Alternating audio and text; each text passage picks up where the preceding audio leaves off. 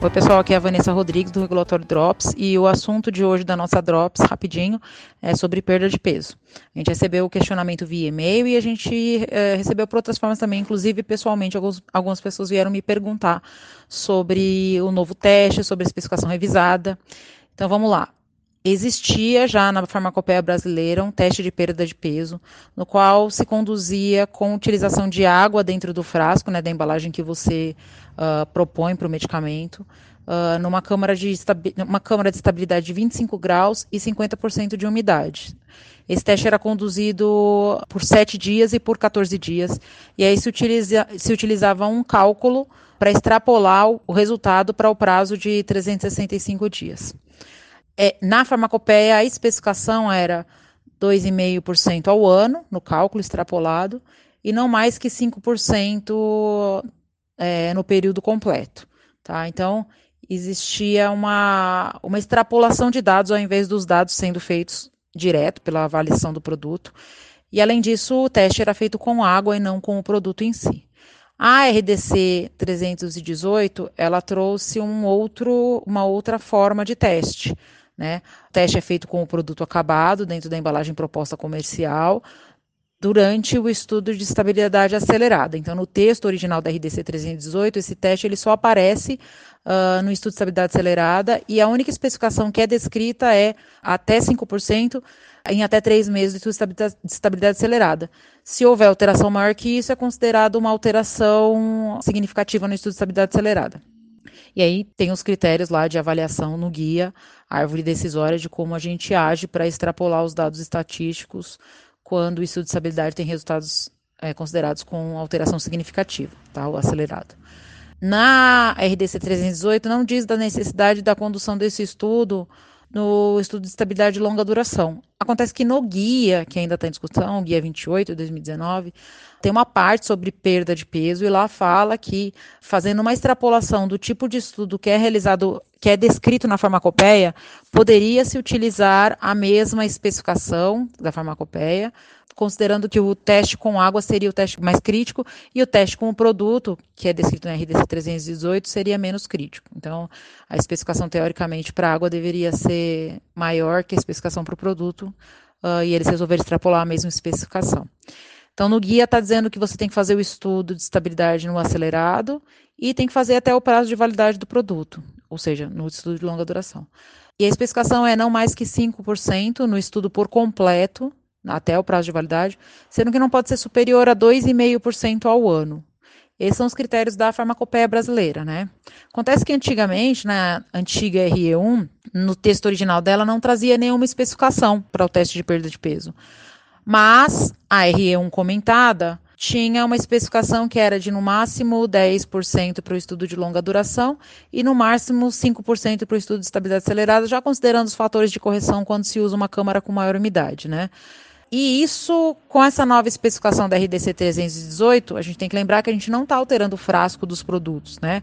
A gente está, a princípio, começando novos estudos de produtos que já estão desenvolvidos com aquela embalagem, com aquele sistema de fechamento, que até então, pela RE1, tinha resultado considerado adequado. É bastante urgente que as empresas observem né, quais foram os resultados dos estudos de estabilidade uh, no quesito do teste de perda de peso, né? E tentem entender qual é o impacto dessa nova especificação. Porque muita coisa que era considerado adequada até então não é mais considerada, pode não ser mais adequada porque está passando da especificação aí que uh, é 9 que está no guia, que é 2,5% ao ano e 5% no final do estudo de estabilidade acelerada.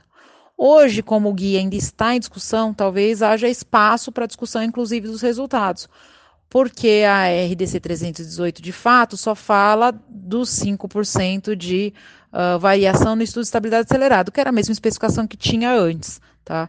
Então, é, vale a pena a gente entrar nessa discussão com a Anvisa e na discussão do guia, já que a norma saiu da mesma forma que estava a RE1 e não diferente do que a gente já estava adotando embora a farmacopeia brasileira atual já traga essa especificação já e a anterior também já trouxesse essa especificação com uma condução diferente. Como eu falei, na farmacopeia se usa água e na, no teste descrito na RDC 318 e na anterior RE1 se usa o produto durante o período de estabilidade. Qual vai ser a especificação? Então, foi a pergunta que vai ficar. Eu não sei, e isso é uma coisa para a gente discutir de fato com a Anvisa durante a discussão do guia. Porque num pós-registro, por exemplo, que eu tenho já um protocolo aprovado, né, com uma especificação aí de perda de peso de 5 e de 10%, né, 5% no acelerado, 10% no longa, e eu não vou fazer nenhuma alteração no sistema de embalagem ou de fechamento dessa minha embalagem, eu não tenho motivo real para testar esse, para realizar esse teste novamente. Ele seria até um teste que a gente poderia fazer o skip, né, desse teste. Mas a pergunta é se esse teste deveria ser conduzido no estudo de estabilidade e acompanhamento, né, que tem o protocolo já aprovado também. Eu entendo, e a gente tem que uh, acertar esse entendimento com a Anvisa, que no momento em que eu não estou alterando nada da embalagem, as especificações e os protocolos com respeito a este teste se mantém.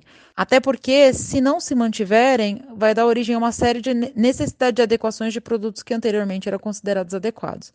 E alterações de embalagem, né? Isso necessita de um tempo mesmo para ser realizado, porque existe ainda uma série de outros testes que podem ser vir a ser necessários quando a gente está falando de alteração de frasco, né, como os lixiviáveis, que também estão no guia do, da, da, da RDC 318, né, no guia 28. Então, esse é um assunto para a gente discutir lá no guia, e quem estiver participando disso é bastante importante colocar aí os impactos fazer um levantamento interno de quantos produtos estariam nessa situação de que não cumprem com essa nova especificação, para dar uma ideia real disso. E fazer uma avaliação aí de risco, né? Esses produtos que não estão cumprindo né, com a especificação de perda de peso eles é, ser avaliados né, no, no, ponto de estabilidade onde eles não estão cumprindo. Como é que está o teor, como é que está a produto de degradação, como é que está uma impureza enantiomérica que eventualmente possa estar sendo concentrado por conta dessa, dessa evaporação do solvente, né?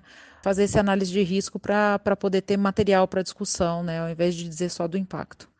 Bom, é isso. Sexta-feira a gente está gravando o podcast da semana que vem com uh, o assunto de estabilidade. Então, a gente vai falar todos os pontos de impacto, sugestões para planejamento e revisão de estudos, como ter uma inteligência regulatória nesse momento para avaliar os projetos que estão em andamentos, que já finalizaram e os que ainda vão iniciar. Fica de olho no nosso canal, entra em contato com a gente por meio do grupos, por meio do nosso e-mail ou por meio do nosso site www.regulatoriodrops.com. Um beijo e até mais.